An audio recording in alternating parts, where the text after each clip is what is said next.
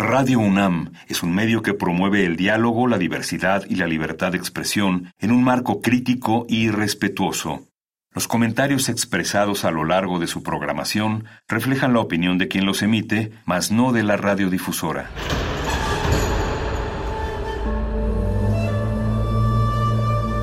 Un templo para la apreciación del ser mediante el sonido. mediante el sonido. Para nosotros. El sol sale durante la noche. Nuestros gritos llevan la mesura del silencio. Y el descontento está lleno de baile y risas. A todo, incluso a nosotros, nos resistimos. La Universidad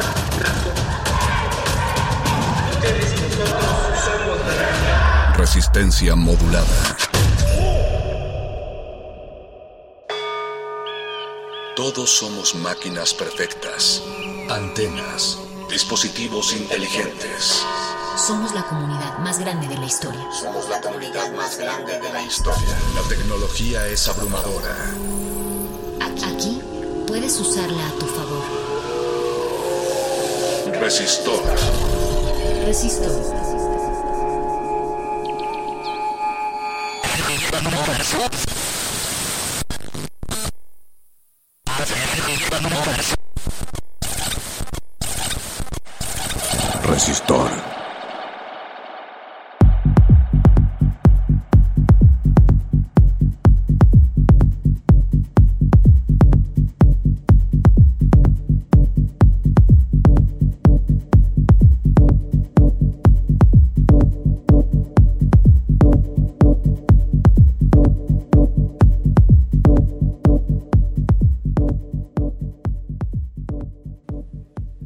Buenas noches, Radio UNAM. Muy buenas noches, Resistencia Modulada. Muy buenas noches a todos los radioescuchas de Resistor. Esto es una señal. Yo soy Alberto Candiani y les doy la bienvenida a una emisión más de Resistor. Esto es una señal, su programa, su sección de ciencia y tecnología favorita de todo Resistencia Modulada y de todo Radio UNAM y de toda la universidad eh, le doy la bienvenida a mi colega, compañera, eh, cómplice de esta aventura radiofónica, querida y distinguida Vania Nuche. ¿Cómo te encuentras esta noche? Hola, ¿qué tal? Muy bien, muchas gracias Alberto Candiani. Saludos a todos los que nos están escuchando a través de la frecuencia modulada de Radio UNAM. Qué gusto nuevamente encontrarnos para una emisión de Resistor, Ciencia y Tecnología todo lo que querían saber y no se atrevían a preguntar, aquí se lo respondemos. Para eso invitamos siempre gente experta en los temas que tratamos. Así que ustedes relájense, no se preocupen, súbale a su radio y escúchenos aquí a través del 96.1 de FM, también por www.radio.unam.mx. Y hoy vamos a hablar de un tema eh, con el que todos estamos familiarizados de alguna forma. Quizá hemos escuchado estos términos, pero a lo mejor no los identificamos, pero de que hemos tenido esa experiencia, la hemos tenido. Me, me gusta que hagas esa reflexión, Vania Nuche, porque sí, efectivamente entre paréntesis, característica de, de, los buenos desarrollos tecnológicos que ni siquiera te enteres que existen. Bueno, pues aquí ni siquiera nos enteramos que esto existe. Eh, si alguna vez te has preguntado, ¿alguien diseña eh, el volante de un automóvil o alguien diseña la empuñadura de el manubrio de tu bicicleta o, ahora por un tema personal estuve viendo unos bastones y entonces decía, ¿alguien diseñó el, cosito de donde agarras el bastón?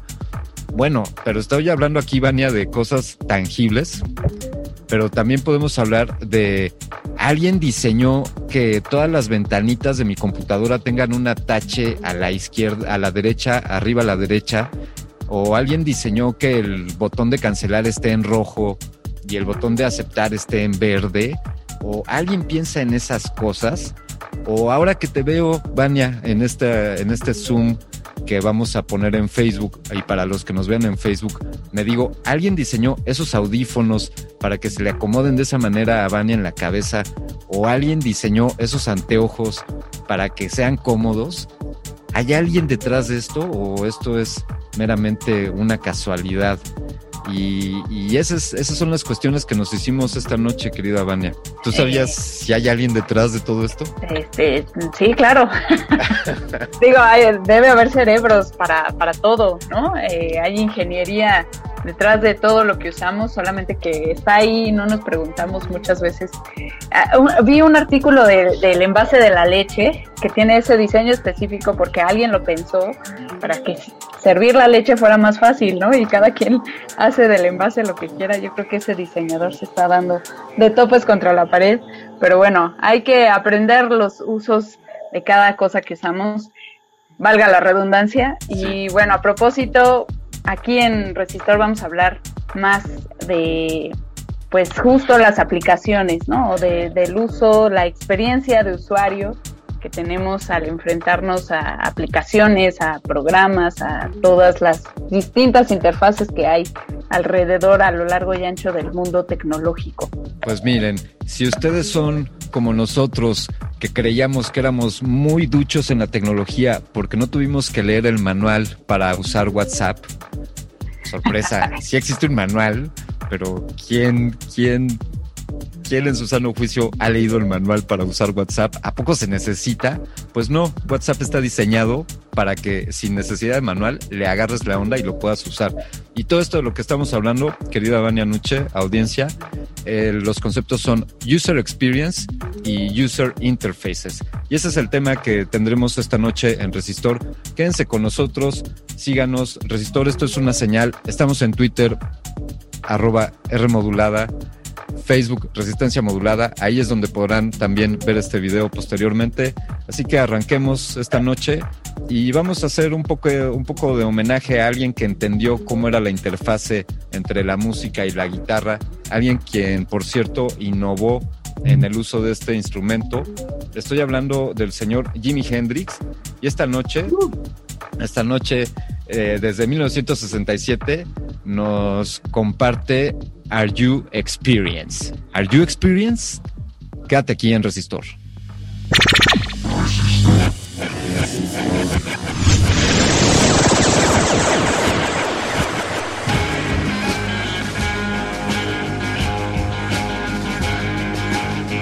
If you can just get your mind together, then come on across to me.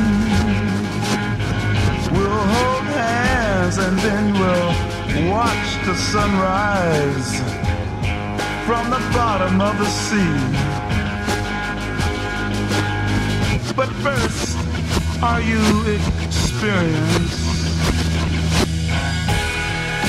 Or have you ever been experienced? Well, I have.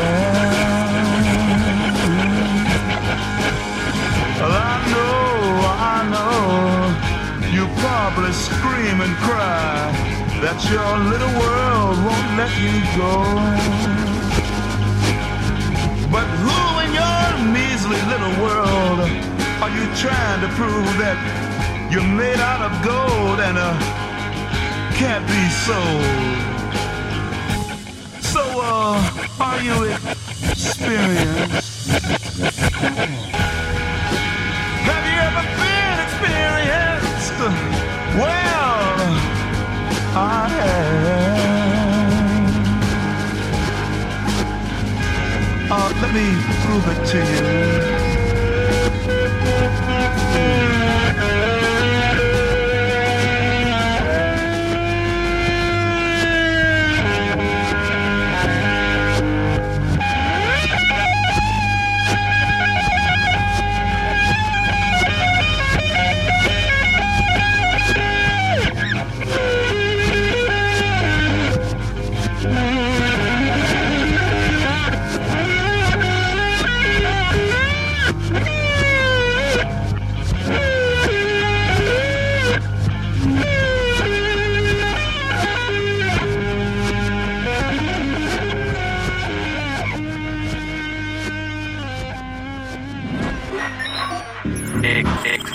Experiencia de usuario.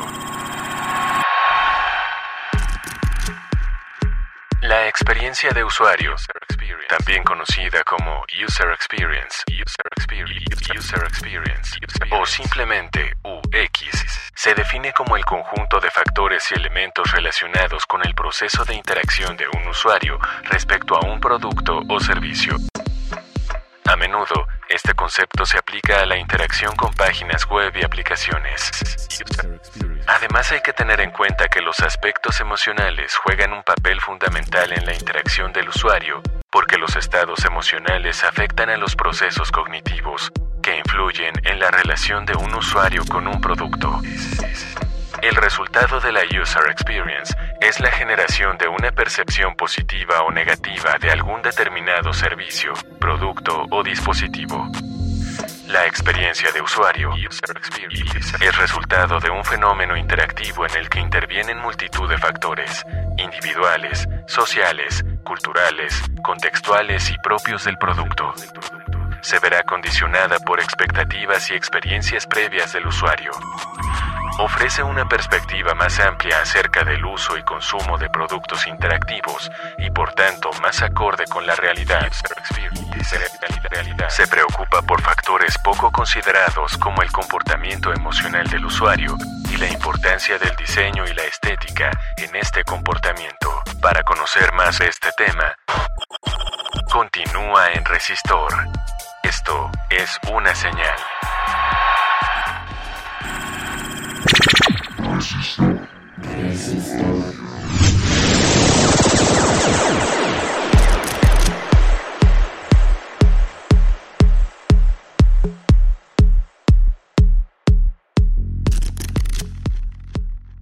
Estamos de vuelta aquí en, en, la mejor experiencia de usuario, en la mejor interfase que es la de tus oídos al escuchar Resistor en el 96.1 de frecuencia modulada. Y esta noche hemos traído a una experta y a una experta que no era cosa fácil de encontrar porque son muchas las características que hacen a alguien que sepa sobre experiencias de usuario y sobre diseño de interfaces. Es alguien que tiene muchos talentos, pero yo quiero pedirle que esta noche se presente ella misma, que nos cuente eh, qué es lo que ha tenido que aprender para poderse decir experta en estos temas y, pues así le doy la bienvenida a Mariel Jaime. ¿Cómo estás, Mariel? Buenas noches. Hola, ¿cómo están? Me encuentro muy bien. Este, pues si quieren les platico un poquito más de mí para que... ¿Tú quién, ¿tú quién eres, Mariel? ¿O qué onda? ¿Qué, qué, qué, qué shampoo te patrocina? Pues mi vida dio un giro muy radical. Yo la verdad estaba estudiando en el Conservatorio de Música, me estaba especializando en piano clásico. Pero bueno, uh, la parte artística como que no la aceptan del todo, ¿no? Pero de todas maneras, yo sabía que había más cosas que me gustaban y decía, bueno, va, va, va, no pasa nada. De hecho, antes de tomar la decisión que tomé, platiqué con mi maestro de piano y dije, oiga, usted me ve con las aptitudes suficientes para seguir en... Pues ahora sí que es siendo pianista profesional. Y él fue muy sincero, ¿eh? Este, me dijo, la neta no te veo talento. Pero me pongo a reflexionar, creo que cuando alguien realmente tiene la vocación, este, pues no escuchas que te digan no, al contrario, eso te pica más y dices, mi madre, lo voy a hacer, perdón. Estaba entre arquitectura, diseño industrial o diseño, me decidí por diseño gráfico, cumplí los cinco años tal cual. Al momento de salir, pues no había oportunidades de trabajo, la verdad es que muchas este, de las universidades públicas se enfocan en un tipo de diseño que es totalmente análogo y tradicional y que pues ya afuera totalmente todo es digital. Cuando yo empecé a ver ofertas de trabajo, pues me pedían HTML5, CSS, manejo de, pues ahora sí que de lenguajes de programación o de, de algún tipo de lenguaje de texto. Entonces, pues en ese momento se me cerró el mundo porque decía, no puede ser posible el esfuerzo que hice de sacrificar pues algo que amaba y resulta que es algo y no hay trabajo, ¿no? La verdad es que tuve un espíritu de adaptación y dije, no, o sea, voy a ver de qué manera aprendo esto y lo fui aprendiendo. En esa época era muy difícil encontrar experiencia de usuario, de, de temas de frontend, tenías que ser muy autodidacta, eh, tocar pues varias puertas, no existían los bootcamps que actualmente existen, entonces sí te puedo decir que soy como de, de las primeras generaciones que aprendió a la mala.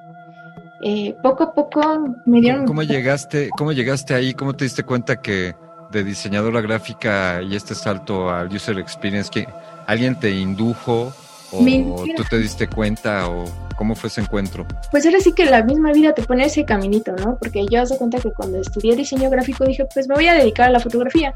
De hecho, si alcanzas a ver, tengo bastantes cámaras acá. Sigo tomando fotografías, bastante, me encanta. O sea, como que la parte artística jamás la dejé. No he renunciado a esa parte. Eh, pues mis primeros trabajos, pues nunca encontré trabajo, o sea, la verdad, este, o eran muy mal pagados. Entonces, pues, este, un amigo, este, me invitó a Canal del Congreso, me dijo que era para webmaster y como sabía que tomaba fotografías, pues iba a estar tomando fotografías en Senado. Entonces ya yo bajaba a comisión, hacía las fotos, las subía, las actualizaba y demás, ¿no? Eh, pero ahí empezó como el rollo de webmaster y como pues le hacía todo, pues era, era la becaria, ¿no? Me decían, oye, pues diseñate este, la página web de tal cosa. Yo todavía no sabía programar, entonces pues nada más lo dibujaba, investigaba y medio veía. Solo duré cuatro meses en ese trabajo, pero con ese dinero ya lo invertí para empezar a aprender UX de manera formal y de ahí ya tuve mi primer trabajo pues como junior y de ahí me fui pues como dirían como gorda en tobogán. Vi que me gustaba, que era buena y que me daba dinero. Entonces, pues, tener esa alegría no cualquiera la tiene. Y después de tantos tropezones vocacionales, pues sí es como de, ay, qué bueno que ya encontré en lo que soy buena y que me da este de comer y que me motiva a seguir aprendiendo. Buenísimo. A ver, ahora que eres experta en esto del UX, eh, yo quisiera, para que todos estemos en la misma sintonía, pues que nos expliques eh, la diferencia, ¿no? Entre lo que es la UX, ¿no? La User Experience, la UI, ¿no? La interfaz de usuario, ¿cómo se definen? Porque podrían ser confusas. Uno puede, eh, ¿cómo se dice? Como utilizarlas alternadamente o ay, bueno, cuando se intercambian los términos, ¿no? Y quedas una por la otra y estás equivocado totalmente. Entonces, tú que eres la experta, por favor, defínenos qué es la UX y la UI. Creo que sí, pues sí, o sea, efectivamente es como un error, por así decirlo, de principiante el no entender la experiencia de usuario del user interface. Yo te pudiera decir que la experiencia de usuario es cuando tú estás diseñando lo, lo invisible, o sea, tú no lo puedes de alguna manera tocar, pero sí lo puedes sentir. Cuando algo es muy sencillo de realizar o cuando algo te hace feliz o, algo hace que la tarea sea muchísimo más rápida de hacer, eso es experiencia de usuario desde mi punto de vista, ¿no? No necesariamente el diseño de experiencia de usuario está casado con productos digitales. De hecho, este, hay un artículo que habla que Walt Disney es oficialmente el primer UXer que hubo en la época, este, pues ahora sí que contemporánea, porque ya desde la época de los griegos ya empezaban a existir este tipo de modificaciones, pensando que la interfaz pudiera ser cualquier objeto, o sea, pudiera ser una taza, un celular, lo que sea, es algo con lo que interactúa el ser humano. Em, prácticamente les voy a citar qué es UX. Es prácticamente el efecto que es creado desde interacciones pero sobre todo recuerden, el UX está mucho enfocado en las percepciones y una percepción, como bien les dije, es algo no tangible. Entonces, pues es cuando tú diseñas lo invisible. Es como cuando tú no sabes porque es más fácil en una aplicación realizar una transferencia a otra cuenta y cuando en otra es más difícil hacerlo o cuando en una es más sencilla recuperar tu contraseña y en la otra definitivamente mejor borras la aplicación porque nunca lograste entrar.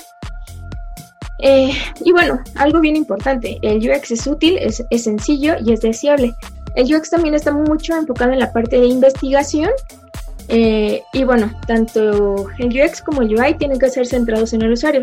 Esto es algo que tienen en común y no se puede dar uno sin el otro. Les voy a explicar a qué se refiere hay muchos negocios que se centran en el negocio, o sea, no escuchan al experto, no escuchan al usuario y solamente les interesa tener números o lo que diga el jefe. Están mucho, muy metidos como en el miedo de, de si el jefe me lo me dijo que para mañana, pues mañana lo tengo. Y ya no hicieron entrevistas con usuario, este, guerrilla testing, ciertas técnicas de investigación en las cuales nosotros validamos si realmente el producto que buscamos ofrecer es lo que realmente logra disminuir como estos puntos de dolor del usuario. Entonces recuerden, ya sea UX o UI, tú debes de entender lo siguiente. Debe de tener un equilibrio sano entre los objetivos de negocio, entre la factibilidad de tecnología y en lo que necesita el usuario. Factibilidad de tecnología me refiero a que tu propuesta sea soportada por la arquitectura de software, de que realmente no haya problema con el backend ni con el front-end, de que si va a ser una aplicación nativa, si va a ser una aplicación híbrida, o si va a ser una web embebida en mobile, ese tipo de cosas, aunque tal vez no seas tan diestro este, desarrollando, sí debes de tener un bagaje muy fuerte de tecnología para poder tomar las mejores decisiones. Y bueno, eh, siempre debe ser algo que sea deseable, que sea valioso, que sea útil. Y bueno, ¿cuál es la diferencia de este del UI? Bueno, pues el UI es lo que ya mis ojos ven. Es algo que yo ya puedo ver totalmente aquí. Si se dan cuenta, pues tengo mis pantallas. Esto es LinkedIn. Entonces, si ven, hay tipografía, hay colorcito, hay ciertos avatares. Más se los pongo acá lo que tus ojos ven, si tú tienes cierto conocimiento de diseño, vas a entender que es un layout. Layout es como las plantillas de las columnas, de las filas. Debe tener un buen orden, porque al momento de maquetar o, meter en desarrollo que sea responsive o adaptativo, se trabajen.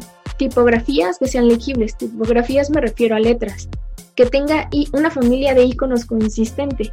No vayas a meter algo que sea totalmente ajeno a esa semántica también colores que proyecten algo de acuerdo a lo que tú buscas comunicar como marca y también pues imágenes que hablen como del storytelling. Mariel, ¿qué es, qué es eh, dijiste responsive o adaptative? Por favor, compártele un poco a nuestra audiencia eh, y por qué es importante diseñar bajo esos principios. Sobre todo recalcar que es importante diseñar bajo los estándares factibles de tecnología que hay.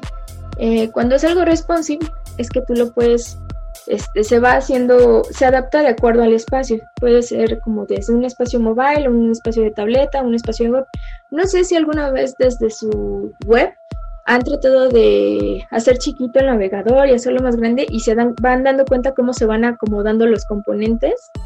Eso es este web responsive y web adaptative es cuando manejas ciertos este, puntos de, de quiebre en el desarrollo, de que puede que la mayoría de tus usuarios nada más trabajan web y tableta y tal vez no sea necesario que diseñes desde mobile. Entonces ahorras esfuerzos de desarrollo y solo trabajas ciertos puntos estratégicos. Oye, Mariel, te, te quiero poner una cosa en que pensar para el siguiente bloque y es que nos compartieras un poco de alguna experiencia que hayas tenido en un, en un proyecto eh, que nos hayas, que nos describas un poco cómo, cómo te fue en algún proyecto de, diseño de experiencia de usuario o de diseño de interfaces, algún, algún reto o alguna anécdota que nos quieras compartir con algún cliente. Piensa en esto, Mariel, para que nos permitas hacer una pausa y mandemos a una rola, por favor. Piensen también ustedes cómo les ha ido en sus experiencias de usuario. Cuéntenos en arroba eh, en Twitter, perdón, arroba, R, modulada. gracias, mi lapsus ahí. Me quedé pensando en mi experiencia, eh, pero también cuéntenos cómo ha sido su experiencia con arroba R modulada en Twitter, en Facebook, estamos también como arroba resistencia modulada, búsquenos, compártanos, coméntenos, síganos sobre todo y escúchenos. Vámonos con una rola, no pasa nada de Vargas Blues Band. Aquí en Resistor, esto es una señal.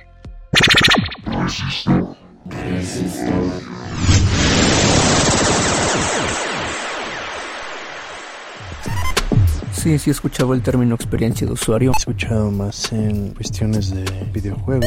Y según yo entiendo que es la calidad en la que un navegador va, nos va a ofrecer cierta información. El videojuego se enfoca en hacer como un censo de si la jugabilidad es buena para el jugador. Realmente no estoy muy familiarizada con su significado formal. En lo primero que me fijo al usar una aplicación o página de internet es en el diseño, los colores que utiliza, cómo es su interacción con las personas. Que sea fácil de usar. O sea, si se usa de una manera fácil o necesitas tutorial o alguna explicación. Y además que no tenga fallos, que la página sea muy amigable para quien la visita.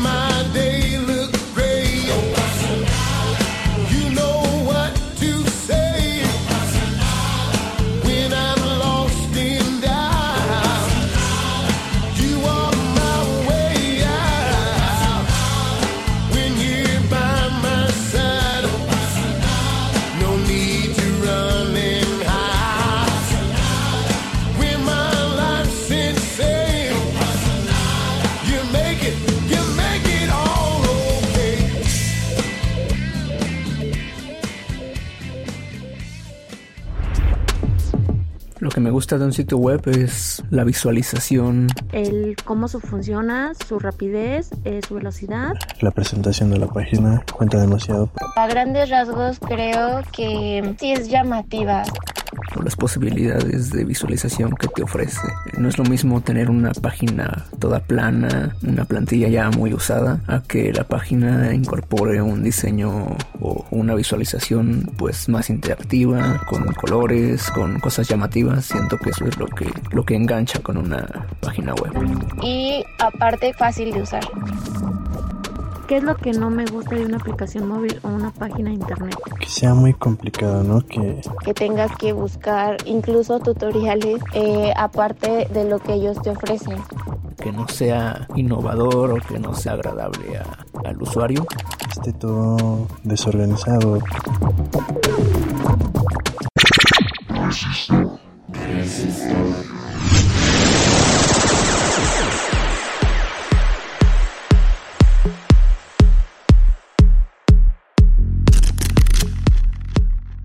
¿Cómo es tu experiencia de usuario al sintonizar resistencia modulada? ¿Lo haces desde tu dispositivo móvil?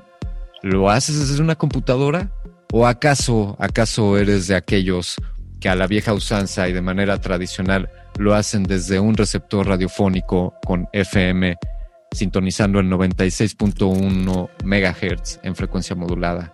Cuéntanos cómo, cuéntanos cómo es tu, tu experiencia, cómo es la interfase con la que te vinculas con nosotros y cómo es tu experiencia al escuchar Resistor. Estamos hablando con Mariel Jaime, especialista en diseño UX y UI, o como le decimos acá en mi rancho, experiencia del usuario o interfaces para los usuarios. Y Mariel, yo te preguntaba antes del, corte que nos compartieras algún reto que hayas tenido. Eh, me gustaba eso que decías, algunas empresas se enfocan más en solo ganar dinero y no piensan en el cliente, pero al- algún, cuéntanos un ejercicio donde hayas aplicado el diseño de experiencia de usuario o de diseño de interfaces y, que haya sido pues un logro para ti. Pues en el proyecto en el que actualmente estoy ya llevo dos años. eh, ha sido gratificante porque he estado como desde las primeras etapas, o sea, desde que llegué al terreno baldío eh, y llegué y fue así como de, ¿esto qué es? ¿Qué voy a hacer?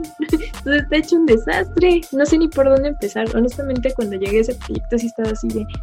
Y aparte había salido de un proyecto que era muy especializado y, y que pues... eh, era toda Latinoamérica, inclusive las juntas eran de que estaban los de Colombia, estaban los de Canadá, y de repente llegó este proyecto y es como de, toma, esto es lo que dejó el diseñador anterior, y así como, no puede ser. Me tocó ser UX One Team, les voy a explicar qué es eso. Cuando tú eres un UX hay como diferentes, pudiera decir, fases Pokémon en las que tú puedes ir evolucionando. Y esto depende mucho de, de la madurez del proyecto y de la y de la cultura empresarial de la marca que estás trabajando. Eso, esos, esas variables son fundamentales para que el UX salga adelante. Todavía hay muchas empresas en las que pues obviamente existe favoritismo y dejan entrar pues a gente que no está capacitada pero que tiene el apellido, entonces pues ahí le pásale, pero pues la verdad terminan haciendo cosas que por bambalinas uno termina arreglando.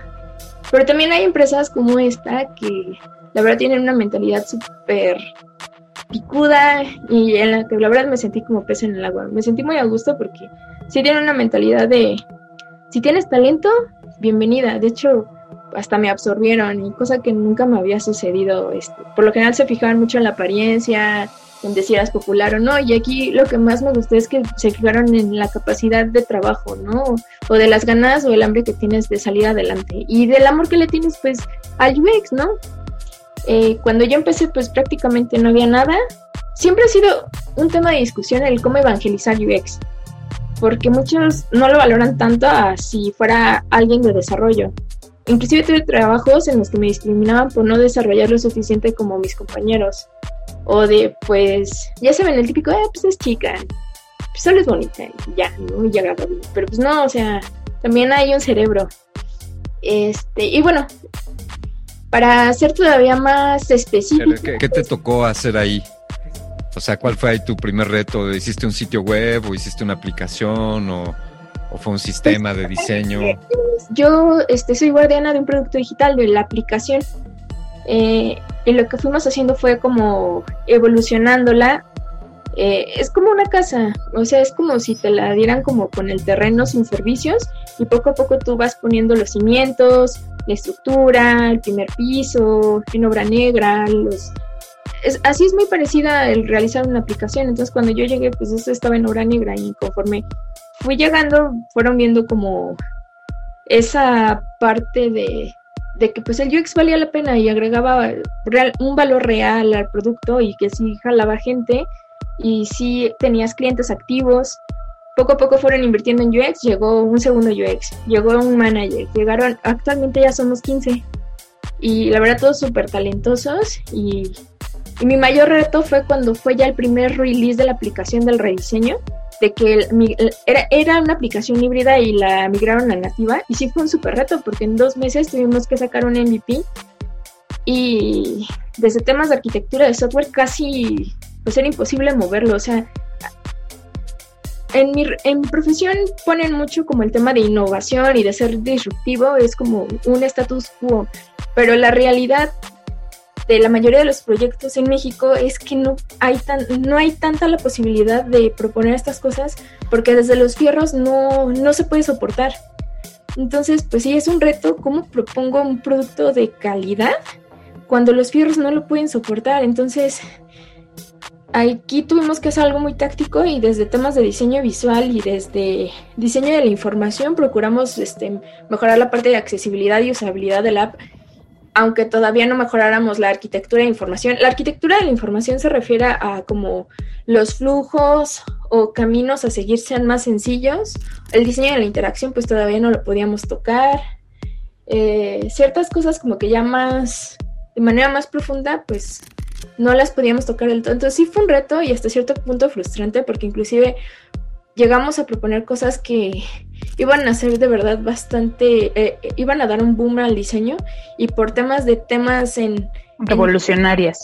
era outsourcing y si no los penalizaban, este, pues, este, no, nos botaron el diseño. Y pues sí fue doloroso porque sabíamos que eso le iba a dar bastante valor al cliente y, y que por temas más burocráticos no se lanzara con usuario. Y pues sí, y teníamos toda la evidencia de que eso iba a, este, a, cumplir ciertos OKRs o KPIs. Son como medidas tanto cualitativas como cuantitativas de que demuestran de que estás cumpliendo las metas que se busca desde la parte de, de la deseabilidad desde el usuario, desde la estrategia del negocio y desde la factibilidad de, de tecnología. Entonces sí fue así como de, ya salió este con usuario, Sí, me sentí triste porque sabía, o sea, tú sabes cuál era el diseño final y sabías que eso era muchísimo mejor a lo que se estaba presentando y bueno, colegas míos UXers pues decían así como de, pues está padre, pero pues sí, es, obviamente pues claro. que pudiera, pudo haber sido mejor, pero pues más factores facilitan o impiden el que se dé una buena experiencia de usuario. Oye, a propósito de todo esto que mencionas, ¿no? Los retos y las complicaciones que, que implica, eh, pues, diseñar todo este proyecto y que a la mera hora te topas con pared. Eh, ¿Hay alguna metodología específica para crear lo que podemos llamar una buena UX? Siempre enfócate eh, en el, primero en el diseño centrado en el usuario, que debe ser factible tecnológicamente, porque puede que el negocio te pida algo totalmente disruptivo y con cosas súper... Así que dices, wow, esto está increíble, o sea, la va a romper. Pero vas con la arquitectura de software y pues tenemos una cuchara para hacer los cambios y pues dices... Entonces también uno se tiene que aterrizar a, a las posibilidades reales. Pero tampoco sin perder visibilidad de lo que necesita el usuario. Tú siguiendo esto y también este hay una, hay una mm, metodología framework, hay, autores que lo manejan como framework y otros como, como metodología que se llama Design Thinking. Esta este, lo que hace es fomentar la parte de innovación. Es muy difícil hacer innovación. Yo hasta la fecha, bueno, estos días me he estado, estado reflexionando hasta qué punto de mi carrera realmente he hecho innovación, pensando que siempre los proyectos con los que me he topado, eh, pues o no hay presupuesto, o no hay las suficientes personas, o la parte de arquitectura es muy limitada, o tiene ciertos tiempos en, los que podemos meter ciertas cosas. Entonces, hasta cierto punto me pongo a reflexionar qué tan operativa he sido y qué tan innovadora he sido. Y pues sí, claro, en algún punto me gustaría como llegar a esa madurez, pero no solo depende de mí, también depende de, de la madurez de la empresa, de la madurez este, tecnológica, inclusive desde la adaptación digital del usuario. Por ejemplo, apenas hace un año impulsaron demasiado Cody. ¿Ustedes saben qué es Cody? No, yo no sé. es para las transferencias. Es un esfuerzo gigantesco que hizo Banco de México para hacer transferencias sin depender de una tarjeta o de una transferencia SPI. Las ventajas que tenía Cody era que pues prácticamente ya no te clonaban la tarjeta o ibas a tener como un tema de, fraude o... O sea, iba a ser un boom. En otros países se dio, dio esta adaptación facilísimo, pero en México nunca se logró. Entonces también depende mucho de la alfabetización digital del mismo usuario. Por ejemplo, ahorita ha, habido un tema muy fuerte de geolocalización que muchas personas lo han rechazado, pero en realidad la geolocalización desde tu aplicación bancaria es excelente porque lo que ayuda es que no vulneren tu aplicación. O sea, si en una hora tú estás en Ciudad de México y a los 40 minutos estás en China, pues ya saben que alguien está vulnerando este, tu aplicación y es, es ilógico que estés ahí. O que conseguiste un, o que conseguiste un boleto en el Concord y, iban a toda velocidad. Oye, Mariel, este quiero, quiero pedirte que nos ayudes un poco con algunas recomendaciones que, que pudieses hacerle a jóvenes diseñadoras o diseñadores que estén interesados en estudiar sobre, sobre esto, si tienes algo de material y también si tienes algo que eh, donde nuestra audiencia te pueda seguir. Eh, por favor, hagamos una pequeña pausa, si nos das oportunidad, pongamos algo de, algo de música y, eso, ahora sí que comparte algo de tus secretos, Mariel, con nuestros radioescuchas para que no seas la, la única con el conocimiento del user experience. Va. Súper. Eh, vamos con algo, algo que se llama Dead Man's Tetris. Ahí les, ahí les digo después de qué es el acrónimo, de qué son las, las siglas pero efectivamente es una referencia a un poderoso alucinógeno eh, conocido también como DMT o demitritamina. Y Lotus es el intérprete, así que quédense aquí con Flying Lotus, quien, quien interpreta para nosotros en Resistor Deadman's Tetris. bet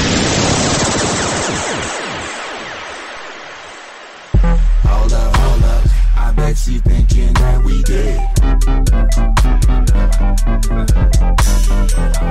Hold up, hold up, I have this bullet in my head.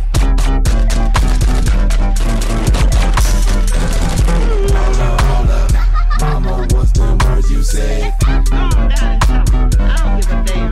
You can't make me shake.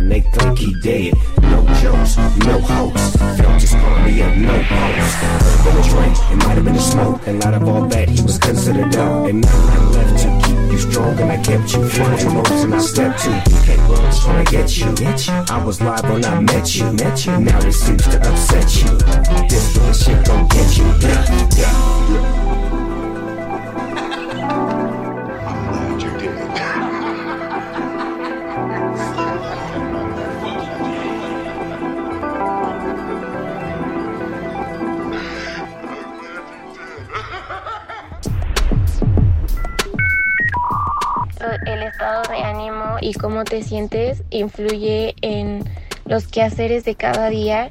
Y sí, el estado anímico influye bastante cuando uno navega en internet.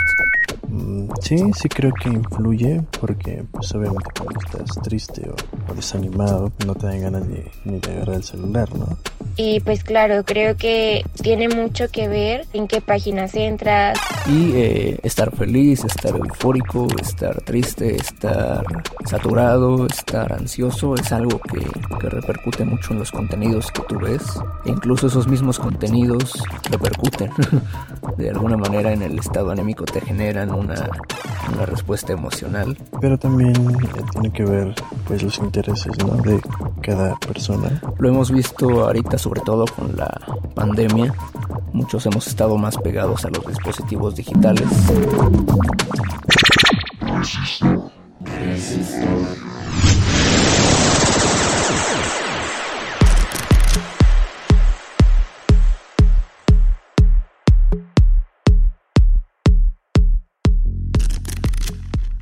Resistor, esto es una señal. Y si habías esperado toda esta emisión para conocer los secretos, eh, las fórmulas, las referencias y algo de información sobre cómo entrarle al mundo de UX, para eso hemos invitado a Mariel Jaime, quien va a compartirlo todo con nosotros. Mariel, por favor. Claro que sí, este, les voy a pasar como tips en caso de que se quieran animar en, la verdad, en esta hermosa profesión yo estoy muy enamorada y pues no paro de leer, aprender y, y, pues la verdad es que trabajo un buen, pero porque me gusta un buen, o sea, es como también mi hobby, la neta. Eh, bueno, antes que nada quiero hacer así un super disclaimer bien importante, es que no necesariamente tienes que haber estudiado una carrera de diseño para tú llegar en algún punto ser UXer. He conocido amigos que han sido psicólogos, que han sido abogados, que han sido comunicólogos, diseñadores industriales. Inclusive tuve un alumno que era médico. Fue así como de no. Y no era malo, ¿eh? O sea, en temas de investigación era muy bueno. Ya en temas de UI, pues ahí ya la verdad sí le sufría. Pero, o sea, no, no sé no se autosaboteen de que solo ciertos perfiles pueden hacerlo. Si ustedes son... Bueno, es que de hecho creo que para ser un, un buen diseñador, eh, bueno, de UX, ¿no? Debes tener ciertos, por lo menos, ciertos conocimientos generales de diversas materias, ¿no? Al fin de cuentas es también, como en muchos otros ámbitos de la vida, una actividad eh, interdisciplinaria, me parece. Sí, de hecho tengo una amiga que estu estudió filosofía y en temas de UX es muy buena. Pero, aguas, aquí yo estoy hablando de UX, no de User Interface. Este, obviamente hay perfiles que son generalistas que tanto te pueden hacer UX como UI, pero en temas de investigación, perfiles humanísticos funcionan bastante bien. Ah, justo que psicólogos, este, filósofos, comunicólogos. Pero ya en temas de UI, pues obviamente si tú tienes bases ya sea de arquitectura, de diseño industrial, de diseño gráfico, pues la verdad es que te, va a ser muy natural. Pero sí he llegado a encontrar gente que, que pues ahora sí que la vida de un giro es gigantesco y resulta que pues era para lo que tenían talento. ¿Sale? Pero sí, obviamente facilita el camino, pero pues pueden hacerlo. Eh, bueno, ya retomando como la bibliografía que les puedo recomendar, creo que el primer libro que deberían de estar leyendo es uno que se llama Loves of UX, es de de John Jablowski, está ya en Amazon, está muy padre, prácticamente es como la parte de, de elementos o principios de diseño, pero más enfocado desde productos digitales. No sé si alguna vez los que estudian diseño leyeron la parte de, no me acuerdo de diseño bidimensional, tri, tridimensional de Wisius Wong, pero hagan de cuenta que esto ya es traducido a productos digitales. También hay uno que se llama este este, el, el de sprint, de los cinco días de sprint, es las fases del design thinking, pero en una semana y es de Jake Knapp. Ese sí o sí es lectura obligada y tienen que sabérselo de pe pa. También hay otro que es muy bueno, que es justo el de, de UX One Team. Ese es de una editorial que se llama Rosenfeld. Esa editorial está muy chida y la verdad la autora, esta Lea Pulley, es muy muy buena. Y la verdad es que cuando yo llegué a este proyecto y que pues ya estaba acostumbrada a ser especialista y que había un equipo de UX gigantesco y que llegó a un proyecto en el que pues prácticamente eh, yo tenía que llegar como a, a, limpiar así que las hierbitas y demás. Me refiero como si fuera un lote baldío. Este, este libro me ayudó mucho porque yo en temas de UX, de investigación, no, no era tan fuerte. Entonces, pues ya ahí estuve viendo como que ciertas técnicas, sobre todo de guerrilla, porque bueno, debo de recalcar que la investigación, pues hay cualitativa y cuantitativa y hay ciertas herramientas o softwares que te ayudan a, cuantificar esta parte. Y bueno, en este caso, pues yo no lo tenía en ese momento y de todas maneras tenía que tomar decisiones. Entonces, pues me ayudó muchísimo, muchísimo para, para, para saber en qué momento tenía que utilizar cierta técnica o herramienta y, y para qué me servía. Entonces fue así de gran ayuda. Eh, otro que también les recomiendo, pero ya son más avanzados y es, están más enfocados a la parte de user experience, o sea, en temas de investigación, es el de arquitectura de información. La arquitectura de información está muy hacia lo que se diseña de manera invisible. Es como cuando tú vas a una página de e-commerce y te es más sencillo encontrar cos cosas que en otra. Por ejemplo, no es lo mismo Craigslist Amazon o Mercado Libre. Mercado Libre ahorita, la verdad, está empujando muy bien el producto o no sé, ir a Rappi y eso es gracias a la arquitectura de información. Y si ustedes lo pensaran de manera análoga, es como cuando vas al súper y te vas a por los pasillos y dice, ah, aquí dice cereales, mermeladas, shalala, y ya te metes al pasillo. También hay otros. Sí, es, si tú eres un as de la arquitectura de información, ya estás del otro lado. Porque no es solo hacer pantallas bonitas, esto es esto es todavía más profundo de lo que creen, ¿eh? Sí, no es tan, tan fácil como se escucha. Muy Excelente, dice Alberto Candiani. Excelente. Mapping Experience está muy chido porque te enseña inclusive a mapear procesos análogos y digitales, hacer journey maps, blueprints. Son técnicas que pues ya me va a dar oportunidad de profundizar en esta parte, pero que también te ayudan a ver como que todas las figuras que están, ¿no? A ver, ¿cómo es el proceso desde un stakeholder? ¿Cómo es el proceso desde un desarrollador? Desde la persona de marketing, desde la persona de diseño. Porque el producto es solamente un punto pequeñito de toda la experiencia de la marca. Sí, es un temazo. Tendremos que hacer una edición 2 de este tema de US con Mariel Jaime. Eh, pues rápidamente redes sociales, ¿dónde podemos seguirte para saber un poquito más? Bueno, pues mi LinkedIn, que es Mariel Jaime, pueden escribirme si tienen dudas o si tienen como interés en, en crecer en esta carrera. También mi, mi, Twitter, creo que estoy como Mariel Jaime, no me acuerdo. Perdón, es que luego iré No lo usas. No te preocupes, acá lo, acá lo, lo buscamos, y lo compartimos. Exactamente. Sí, ahí lo tengo como seudónimo, esperen. Estoy como soy Mariel y una cosa así. Es que no te mandas tweets a ti misma, Mariel. Lo pongo a leer. tengo Instagram, pero la verdad Instagram lo uso mucho para hacer street o sea, no... Sí llevo a publicar cosas de UX, pero creo que les funcionaría más el LinkedIn. Y el Twitter, pero bueno, el Twitter la verdad lo uso para ver noticias. Ok, pues ahí está el LinkedIn de Mariel Jaime, síganla y pronto más información sobre UX aquí en Resistor. Muchísimas gracias Mariel Jaime por esta conversación. Eh, ya estamos llegando a la recta final de este programa, pero gracias a todos los que nos dejaron sus preguntas, las vamos a ir atendiendo también en redes sociales. Recuerden que estamos arroba R modulada en Twitter y en Resistencia Modulada en Facebook también. Y bueno, gracias Alberto Candiani, yo soy Vania Nuche, gracias a todos. Gracias Vania Nuche, gracias a todo el equipo de producción, a Ángel David, gracias a Oscar Sánchez El Voice, desde luego gracias al ejército de productores, guionistas y realizadores que están detrás de esta producción Resistor. Esto es una señal. Gracias a nuestro principal patrocinador, El Universo, y sobre todo, gracias a ti por escucharnos cada semana. Quédense con nosotros, continúa Resistencia Modulada. Hasta la próxima semana.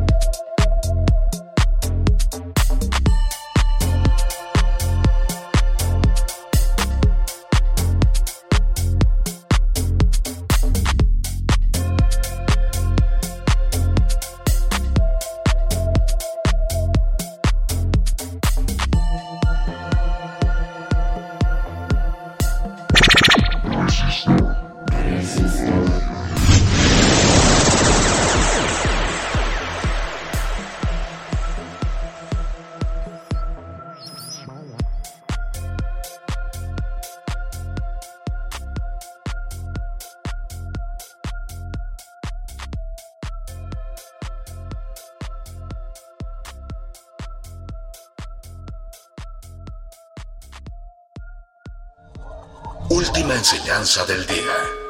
Siempre hay que mirar las cosas desde el lado positivo. Si no lo hay, descarga la actualización. Descarga la actualización.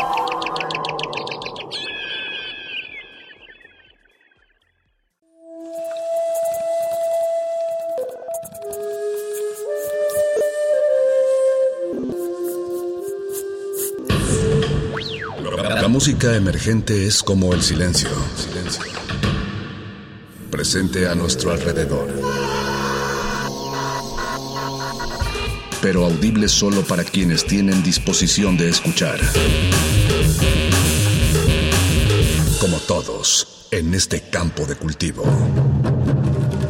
Cultivo de ejercios.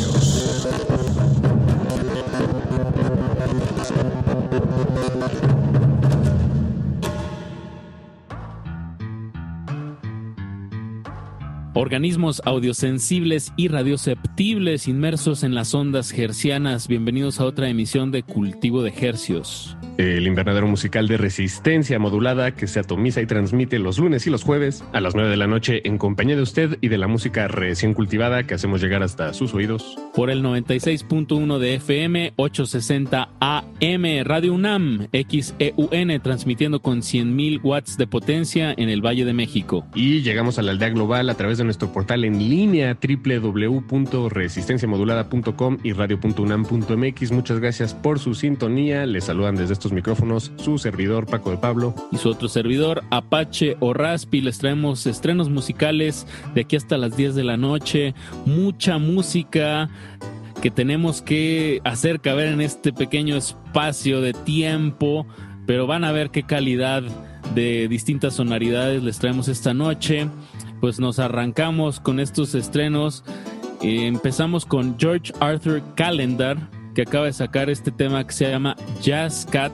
Ya hemos sonado de, de este compositor, George Arthur Calendar, eh, dos temas. Sí, sonamos el de Lente Oscuro, a.k.a. Calypso.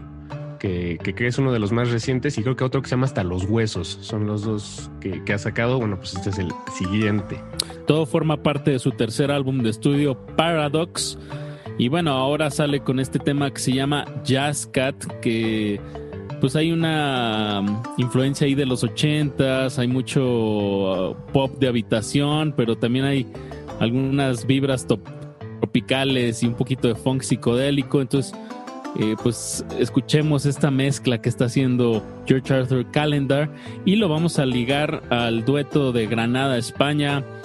No sé a quién matar, con su nuevo tema Estómago. Están en cultivo de hercios hasta las 10 de la noche con música nuevecita, nuevecita, recién sacada de la caja. Unboxing musical. De hercios. cultivo de hercios.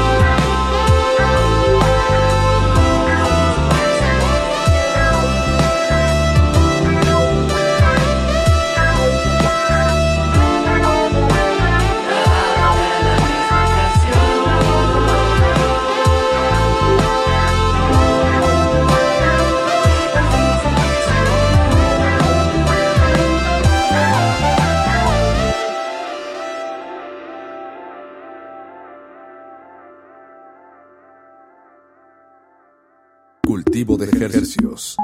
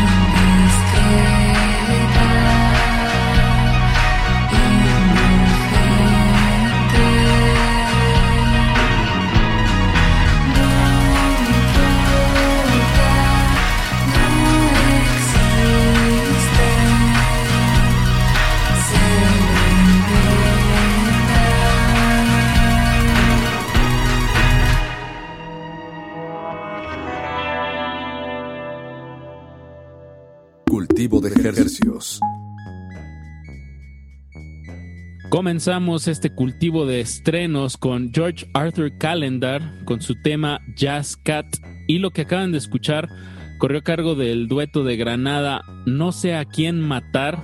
Excelente nombre. Este dueto está integrado por María Benavente y David Fraile y el tema se llamó Estómago, parte de su nuevo álbum Pop Líquido y como pudieron escuchar, pues una, una fuerte influencia de, de, estas bandas de principios de los, bueno, finales de los 90, principios de los 2000 que fueron Broadcast y Stereo Lab, en donde hay un, una fuerte carga de sintetizadores y cajas de ritmos, pero sobre eso hay una voz dulce y oscura que, que nos lleva a todos estos pasajes como escuchamos aquí en, en Estómago.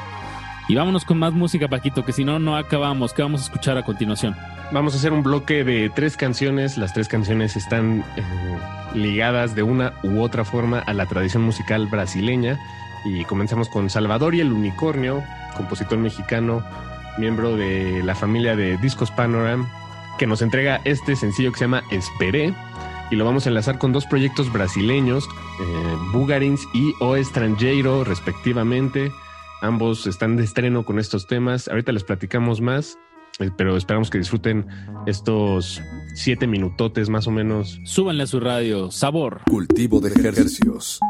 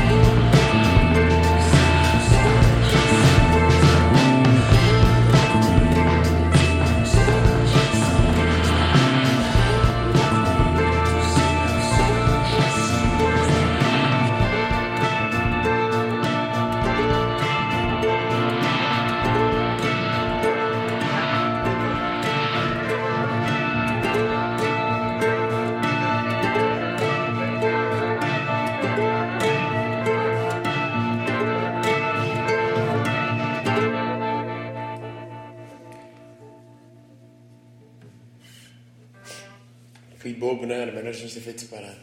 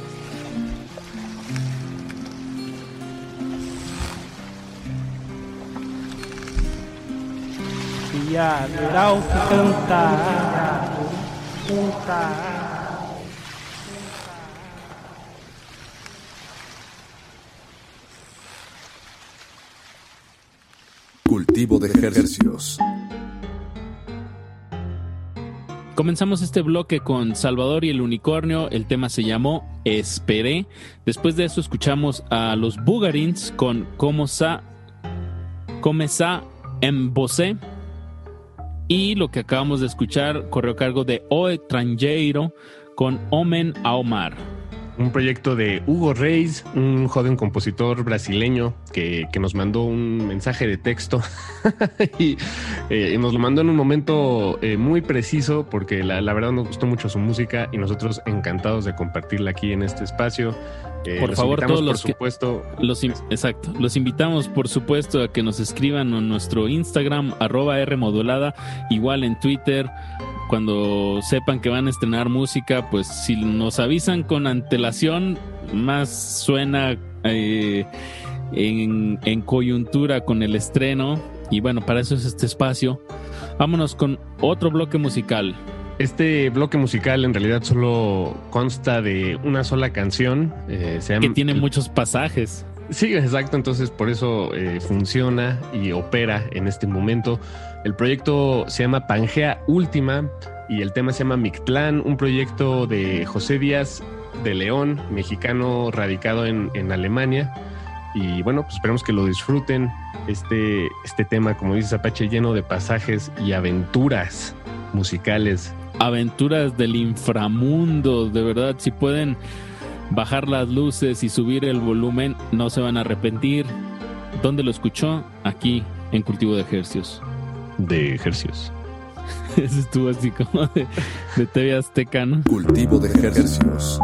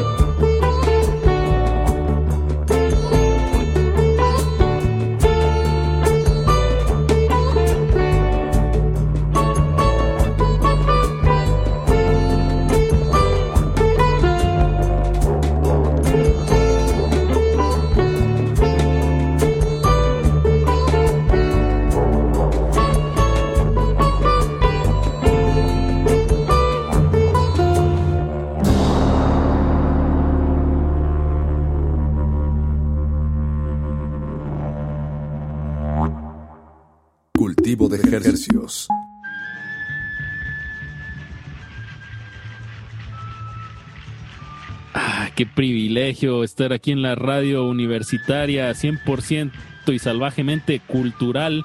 Lo que acabamos de escuchar corrió a cargo de Pangea Última, eh, proyecto dirigido por de proyecto dirigido por el mexicano José Díaz de León y el tema se llamó Mictlán. Si pueden asomarse al disco completo Camino a Mictlán, una verdadera joya. Un agasaje musical. Y para el siguiente bloque, Apache, pues vámonos al Cono Sur. Este tema que vamos a escuchar a continuación corre a cargo de Delfina Campos, argentina de nacimiento. El tema se llama El astronauta y lo vamos a enlazar con el nuevo sencillo de Lala que se llama La despedida. No le cambien. Están en cultivo de ejercicios. Cultivo de ejercicios. Qué bien te ves. Estás direccionado como un cohete hacia el sol. Bajo tus pies, la gente está sorteando partes de tu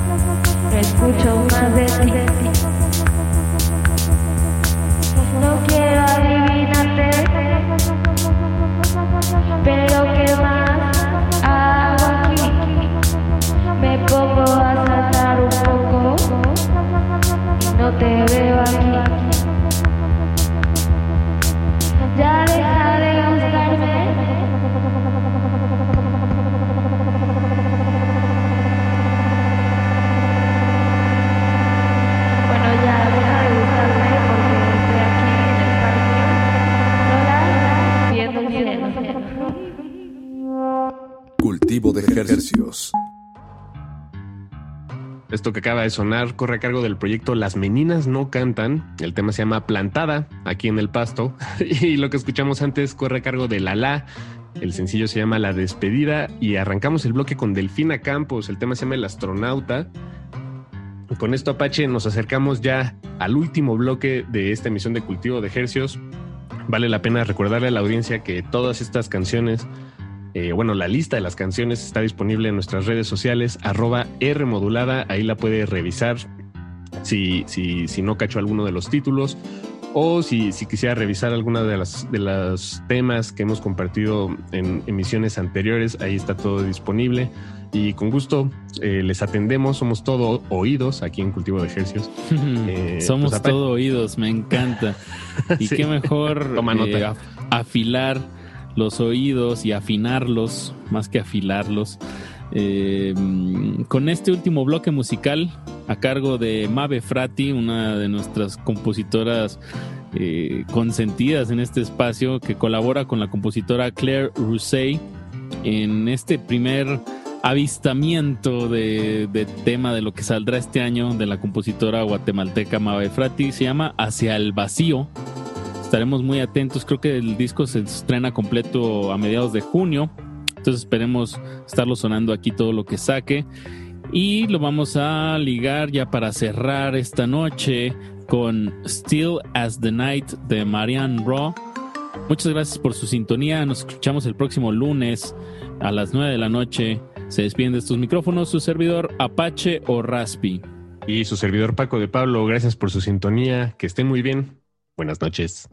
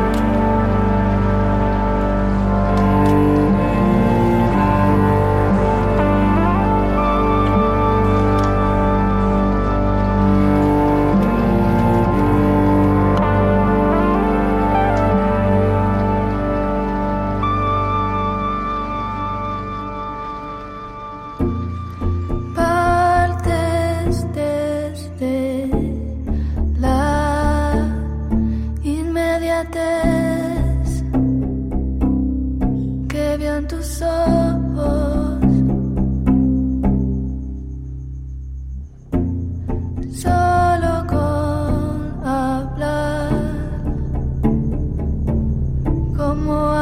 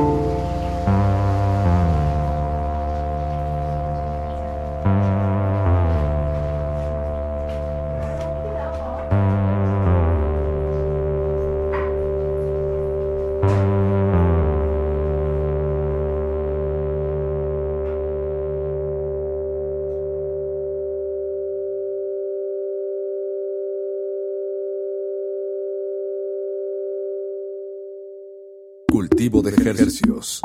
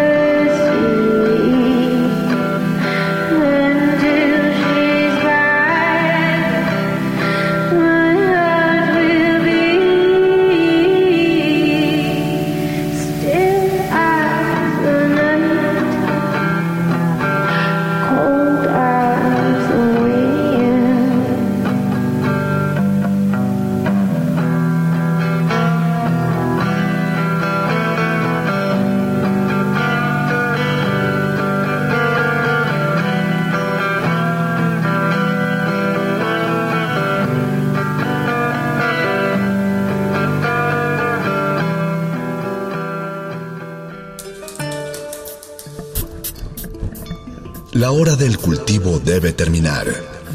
Así, el sonido podrá florecer.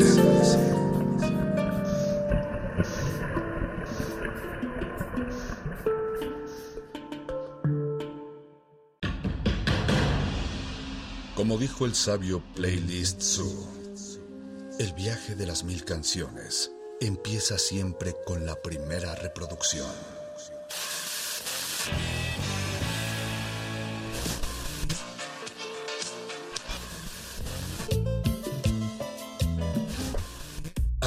Un maestro te abrirá la puerta de su lista de reproducción. El resto va por tu cuenta. Play listo.